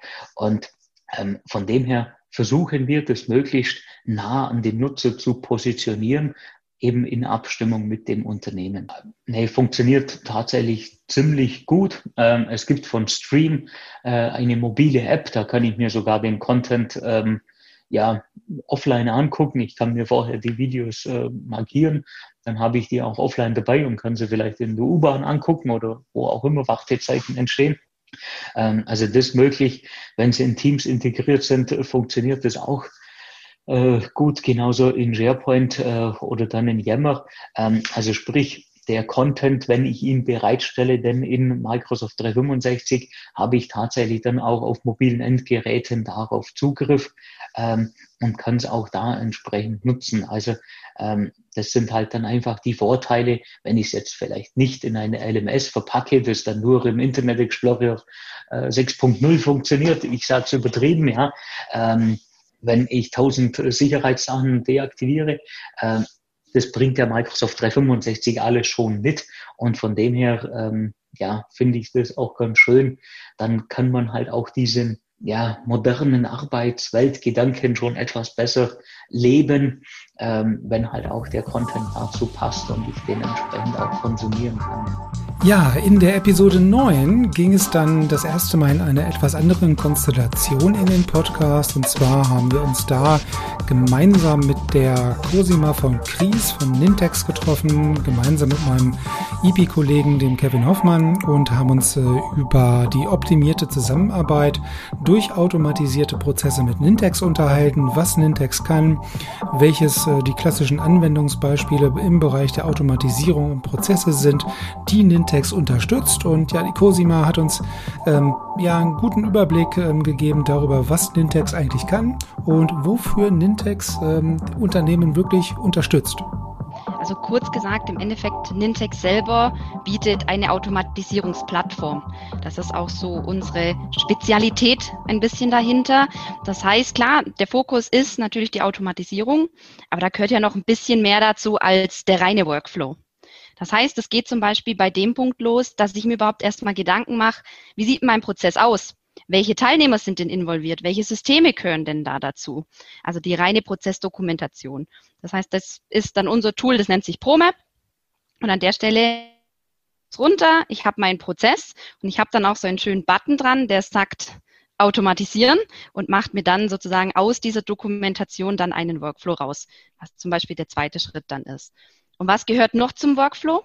Im Endeffekt haben wir hier immer eine Dateneingabe, wir haben eine Datenverarbeitung, wir haben eine Datenausgabe, wenn man es jetzt mal ganz klein betrachtet. Das heißt, die Dateneingabe kann entweder über ein System erfolgen, das heißt, wir haben Schnittstellen, also wir kommen aus dem SharePoint-Umfeld, das heißt, wir haben hier Schnittstellen zu SharePoint, aber natürlich sieht die Welt inzwischen auch, inzwischen auch anders aus. Das heißt, Daten können auch aus einem CRM-System kommen, wo auch immer, oder auch über ein Formular. Das heißt, wir haben auch eine Formularlösung für die Dateneingabe. Wir haben eine Schnittstelle, wo das Ganze losgetriggert werden kann. Dann kommt die Automatisierung. Das ist unser Workflow. In dem Workflow selber, das heißt, was kommt da vielleicht noch mit rein? Was muss man vielleicht noch beachten? Vielleicht abgesehen von den Daten, sind zum Beispiel Dokumente. Das war auch so ein großer Punkt, was wir immer wieder gemerkt haben. Jetzt gerade auch, wenn man Use Cases mal anschaut, Vertragswesen, das ist jetzt so, sage ich mal, das große wo man auf jeden Fall mit Dokumenten mal arbeitet. Das heißt, was ist wichtig? Vielleicht, dass man auch Dokumente generieren kann. Das heißt, wir haben da noch ein Tool mit dabei, das nennt sich DocGen oder Document Generation, dann ganz ausgesprochen, was dynamische Daten nimmt aus dem Prozess. Also alles, was irgendwie an Daten in dem Prozess eingespielt werden kann, kann verwendet werden. Diese werden dynamisch ausgetauscht. Das läuft auf Basis von Vorlagen und diese wiederum werden dann befüllt was natürlich auch sicherstellt, dass an der Stelle die Dokumente auch so im sag ich mal, in der Vorlage sind, wie sie dann auch am Schluss aussehen sollen. Da wird eine PDF generiert, die kann dann verschickt werden. Dann kommt noch ein zusätzliches Tool dazu, was unter Nintex Sign ist. Jetzt geht es auch um digitale Signaturen. Wenn man jetzt mal so den Prozessablauf mit einem Dokument betrachtet, da können wir dann im Laufe des Gesprächs auch gerne nochmal drauf eingehen. Da habe ich zum Beispiel gerade sehr viel auch in Diskussionen mit unseren Kunden. Und wenn das Ganze abgeschlossen ist, das heißt, der Workflow ist durchgelaufen, dann haben wir den Punkt noch, dass man vielleicht auch mal an die Prozessoptimierung denken möchte. Das heißt, wir haben hier auch das Tool, was Nintex Analytics heißt, beziehungsweise die, falls ähm, ihr das noch von früher kennt, das Hawkeye. Nintex Analytics und Hawkeye ist im Endeffekt das Gleiche, was dann einfach dazu da ist, dass wir den Prozess einfach mal auch Daten tracken können, dass wir sehen können, wo sind vielleicht Bottlenecks im Prozess, wo wir noch damit arbeiten müssen. Das heißt auch unsere Bestandsaufnahme, das heißt, was, welche Workflows habe ich denn, wie laufen die, sind die gut, sind die schlecht, schlagen die oft fehl, dass wir da einfach noch eingreifen können und das spielt dann wieder zurück in unser erstes Tool, was, was ich dann erwähnt habe, das ProMap, dass man dann die Prozesse auch noch von der Doku hier anpasst. Zusätzlich im Portfolio ist jetzt noch RPA, was noch das ganze Thema erweitert und dann sind wir nahezu durch mit der Produktpalette. Also wie man schon sieht, ist es viel dabei. Process Automation, auch gerade in aller Munde. Das ist dann zum Beispiel gerade noch der Automatisierungspunkt. Ich habe ja vorhin schon die Schnittstellen erwähnt. Das geht es zum Beispiel nicht immer. Klassiker vielleicht auch SAP. Das heißt, ich habe auch viele Sachen, wo ich nicht so leicht rankomme an die Daten und dann greift zum Beispiel RPA hier noch mit ein. Also das mal so im Rundumschlag, was dann alles mit reinspielt, mal grob gesagt. Wir haben auch noch eine mobile Lösung, wo die Formulare draufkommen. Also wirklich dieses ganzheitliche Betrachtete von meinem Prozess und was spielt alles mit mhm. rein, was brauche ich da auch noch. Genau, das ist ähnlich einfach das ist schon mal von gut. der von der Aufsetzung. ja, es heißt, ähm, wir haben immer noch Drag and Drop, wir haben immer noch Konnektoren, keine Entwicklung notwendig an der Stelle, dass man da jetzt sagt, okay, wie komme ich in die Daten ran und da muss man erstmal eine riesen Codebasis hier schreiben. das ist es nicht. Klar, aber was wir natürlich haben, also das heißt, es ist, wenn man jetzt mal so ein bisschen die Cloud-Welt jetzt an der Stelle betrachtet, ich glaube, dass es da on-premise, sage ich mal, mit, mit äh, können wir auch gerne noch drauf eingehen. Ich sage mal so, aber diese, sage ich mal, doch Daten von überall herziehen, ist dann doch so diese typische Cloud-Welt. Korrigiert mich auch gerne. Aber das ist so das, was ich immer auch von den Kunden höre, das ist die Cloud-Welt. Ja, genau. Und an der Stelle, wie gesagt, haben wir ja das Office 365 und wir haben die Nintex Workflow Cloud. Und die Nintex Workflow Cloud ist ja auch so ein bisschen unsere Zukunft, weil wir da einfach noch viel, viel mehr drauf eingehen können. Das heißt natürlich nicht, dass SharePoint für uns nicht zählt oder so. Das ganz im Gegenteil. Das ist für uns ein großer Punkt. Das heißt natürlich, SharePoint, unsere oberste Schnittstelle, kommt auch immer ganz oben zur Anbindung. Aber klar, noch Teams spielt da zum Beispiel mit rein, was ja gerade auch zum N365, was da kommt. Dann kommt vielleicht ein Salesforce, dann haben wir auch schon was äh, erwähnt mit, äh, mit SAP-Systemen etc. Da ist inzwischen so viel. Das heißt, das Schwierige ist eigentlich nicht, den Workflow bei uns zusammenzuklicken, weil wie gesagt, das ist grafisch, das ist Drag and Drop, das kann man sich zusammenstecken, sondern ich glaube, die Vorarbeit, sich Gedanken zu machen, welche Daten brauche ich denn da wirklich und wo liegen die in meinem Endsystem? Ich glaube, da ist die Schwierigkeit eher vorweg, wie mit der Umsetzung dann mit Nintex. Hm, ja, also genau dieses Identifizieren von den Informationen und auch den, den Plätzen, wo ich diese Informationen herkriege, äh, rauszufinden und dann welche äh, Informationen oder Details ich dann für diesen jeweiligen Prozess auch benötige. Ne? Das ist, denke ich mal, dann, wie du schon sagst, wahrscheinlich das komplexere und das längerfristige, was, wo man wahrscheinlich mehr Zeit braucht als beim einfachen Zusammenklicken per Drag and Drop des Prozesses dann am Ende. Genau. Ich denke mal, Kevin, jetzt so aus deiner Erfahrung raus, ich sage mal so, ich klar, ich rede natürlich für Nintex und ich finde das natürlich an der Spitzenklasse und sage, das ist ähnlich einfach, aber du kommst ja wirklich auch aus dem Feld. Geht's dir auch so? Du hast ja auch schon mal die Nintex Workflow Cloud, du kennst ja alles von uns. Würdest du es unterstreichen? Ähm, ja, würde ich unterstreichen. Also man braucht ungefähr 80 Prozent, würde ich sagen, Konzeptionsaufwand, um sich alles erstmal anzuschauen und äh, dann tatsächlich nur 20 Prozent, um es dann zusammenzuklicken. Also das Doing an sich ist einfach gehalten. Das ist auch immer, glaube ich, eine Prämisse gewesen in der Produktentwicklung von Nintex, das möglichst endanwendernah zu halten, dass es eben einfach ist und Drag and Drop. Ähm, manchmal muss ich auch ehrlich sagen, liegt der Teufel dann auch im Detail und das ist keine No-Code-Solution, würde ich sagen, sondern eher eine Low-Code-Solution. Ne? Also aber ähm, grundsätzlich kann man schon dieses, ähm, dieses 80-20 ähm, so unterschreiben, auch von meiner Seite aus. Also aus meiner Erfahrung ist es alles, was mit personenbezogenen Daten zu tun hat. Da ähm, äh, läuten die Alarmglocken und die Leute haben eben erstmal Furcht davor, das Ganze in irgendeiner Cloud in irgendeiner Form abzulegen, sondern wollten es am liebsten ähm, ausdrucken und unter das Kopfkissen legen, habe ich manchmal das Gefühl. Aber ja, es ist natürlich richtig, ähm, personenbezogene Daten sind ähm, die, die sensibelsten Daten, die gehandelt werden, auch durch jeden Prozess. Ich weiß nicht, Cosima, wie sieht es da bei dir aus? Noch mehr, also personenbezogene Daten, natürlich Prio Nummer eins. Aber es gibt natürlich auch, ich habe schon gesagt, ich kümmere mich um unsere Großkunden. Die haben auch zum Beispiel Daten von ihren Produkten, Patentdaten, was da zum Beispiel dahinter hängt. Also Daten, die, wenn in falsche Hände kommen oder einsehbar sind, nicht so glücklich verlaufen können. Also das heißt sehr, das sind auch so Daten, die zum Beispiel gerne oder allgemein auch immer noch on-premise gehostet werden. Ich sag mal so, auch sicherheitsrelevante Daten. Also es gibt natürlich auch Kunden aus diversen Umfeldern, sei es aus dem Banking-Umfeld, äh, sei es auch vielleicht für die nationale Sicherheit. Das sind zum Beispiel Kunden, die haben sehr, sehr, sehr, sehr, sehr, sehr spezielle Daten vor allem auch was Kontodaten angeht, wenn man jetzt zum Beispiel eine Bank angeht. Klar, das sind unter anderem persönliche Daten, aber auf der anderen Seite natürlich auch Daten, mit denen man, wenn da irgendwas passiert, sind die rechtlich einfach geliefert. Anders kann man es nicht sagen. Und das sind auch so typische Daten, die, wo wir sehen, typische Anwendungsfälle auch für unsere Hybrid-Szenarien, die bleiben dann on-premise, aber dann gibt's andere Prozesse wie jetzt den Urlaubsantrag, wenn man das mal so sieht, oder wie buche ich denn mein, mein Poolcar heißt es auf Englisch, also unser das Unternehmensauto heißt es so. Mm, ja, F Firmenwagen. Firmenwagen, genau. da gibt es ja auch sowas, was man buchen kann. Das ist dann so der, die Punkte, das wird dann zum Beispiel in Richtung Cloud geschoben, mhm. und einfach noch mehr Möglichkeiten hat. Ja.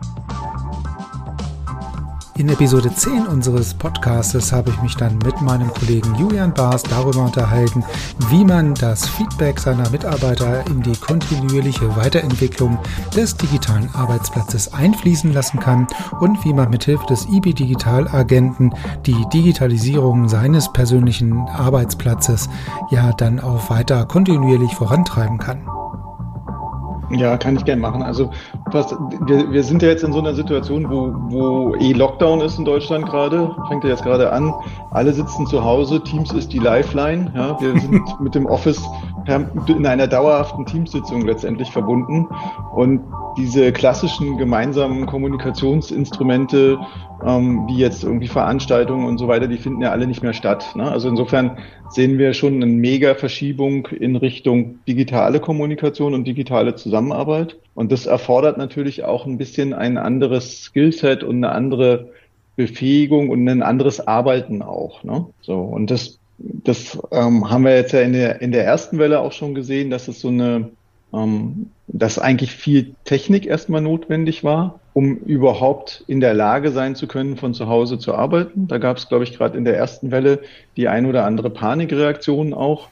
ähm, und inzwischen läuft es ja ein bisschen ruhiger. Ne? Und da kann man jetzt sehen, dass viel mehr Unternehmen eine passende Infrastruktur haben, um verteilt zu arbeiten, um virtuell zu arbeiten. Und jetzt kümmert man sich so langsam mehr um dieses Thema, wie qualifiziere ich denn meine Mitarbeiter? Und was wir jetzt ja ganz viel gesehen haben, ist, dass viele Change Management Projekte und auch Trainings und so weiter an vielen Stellen oft ein bisschen zu träge sind und auch eigentlich vor allen Dingen dazu führen, dass man erstmal so die Basics lernt. Wenn man jetzt gerade mal auf Teams guckt, dann weiß wahrscheinlich inzwischen jeder, der Teams benutzt, wie man eine Teams-Konferenz macht, so wie, wie wir sie gerade führen oder wie man vielleicht seine Kollegen anchattet, aber wie man da komplexere Aufgaben löst, zum Beispiel wie man Daten aus Drittsystemen integriert, wie man die Schnittstellen nutzt, wie man Arbeitsprozesse automatisiert, wie man Aufgaben visualisiert, die man im Team verteilt, das wissen wahrscheinlich die wenigsten. Und da ist, da kannst du jetzt natürlich das große Buch mit den tausend Teamsgeheimnissen lesen und oder dich wochenlang durch YouTube klicken und versuchen, das alles zu lernen. Aber ich glaube, dass es viel sinnvoller ist, mal mit einem Experten zu sprechen, der sich mit dir gemeinsam hinsetzt und mit dir und deinem Team gemeinsam versucht, den Arbeitsprozess in Teams zu digitalisieren und dir dabei hilft, quasi deine Arbeitsumgebung jetzt für diese neuen Verhältnisse, wie wir sie haben, ähm, auszurichten. Das genau ist der Digitalagent. Also du hast ja gerade bei dem Digitalagent diesen Feedback-Zirkel im Kleinen gesehen. Ne? Und da fragt sich jemand, wie man seine Arbeit optimieren kann und macht dann halt so einen, man kann auch sagen, Sprint vielleicht mit dem Digitalagent. Ähm, und wenn man das jetzt mal ein bisschen abstrahiert und das auf den Betreiber, also weg von der Fachabteilung geht und hin zum Betreiber des digitalen Arbeitsplatzes, der für sein ganzes Unternehmen einen Service bereitstellen. Ja, dann stellt sich natürlich die Frage, wie kann der denn sein Offering, seine, seine Plattform, seine Ausrichtung, seine Content-Setzung, wie kann der die denn an die veränderte Situation ausrichten. Was man ja ganz klassisch gesehen hat, ist gerade bei, bei Intranet-Projekten oder bei Software-Einführungsprojekten geht es ja ganz oft so los, dass man erstmal eine Bedarfsanalyse macht, dass man dann vielleicht mit Anwendern spricht und die befragt, was, was braucht ihr denn wirklich und was, was hilft euch? Und dann irgendwie anderthalb Jahre später kommt irgendeine Software ins Haus, wenn es dumm läuft. Ne? Manchmal geht es auch schneller. Ähm, und diesen, diesen Zyklus in der Reinform haben wir aber eigentlich in der heutigen Zeit äh, in der, in dem, mit den Cloud-Lösungen nicht mehr. Ne? Also die ändern sich ja permanent weiter, die entwickeln sich auch permanent weiter. Also schon alleine daraus ergeben sich ständig neue Möglichkeiten. Und das andere ist halt auch, dass wir so viele Änderungen in der, in der Umgebung haben und jetzt auch durch das Homeoffice, ähm, dass auch eine viel schnellere Reaktion vom digitalen Arbeitsplatz oder von der digitalen Kommunikation letztendlich erfolgen muss. Und da ist natürlich einmal befragen, dann irgendwas aufbauen, dann drei Jahre betreiben und dann vielleicht den ganzen Prozess von vorne starten. Mhm, genau, und dann nach drei Jahren vielleicht nochmal fragen. Genau, und dann, dann bist du halt äh, dann sind die User vielleicht schon längst in irgendwelcher Schatten-IT oder haben oder haben aufgegeben, den digitalen Arbeitsplatz zu nutzen. Ne? Mhm.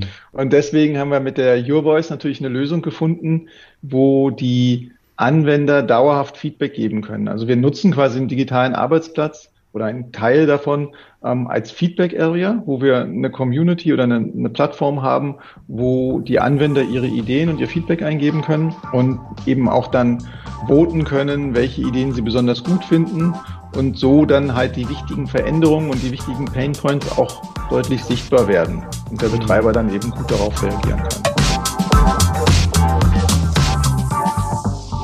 Ja, das war ja auch schon unser kleiner Jahresrückblick des EB Digital Workplace Podcastes. Ich hoffe, euch hat es gefallen, auch mal einen kleinen Blick auf das vergangene Jahr zu werfen. Äh, mir hat es Spaß gemacht. Äh, ich hoffe, ihr hattet auch Spaß beim Zuhören. Wir würden uns natürlich sehr, sehr freuen, wenn ihr auch nächstes Jahr wieder mit am Start seid und den EB Digital Workplace Podcast abonniert. Wir hoffen natürlich auch nächstes Jahr spannende Gesprächspartner bei uns im Podcast begrüßen zu dürfen. Und bis dahin wünschen wir euch alles Gute, schöne Weihnachten, kommt gut ins neue Jahr, bleibt gesund und ja, wir hören uns Anfang des nächsten Jahres dann wieder hier beim Podcast. Bis dahin, wie immer, bleibt gesund. Ciao, tschüss aus Hannover.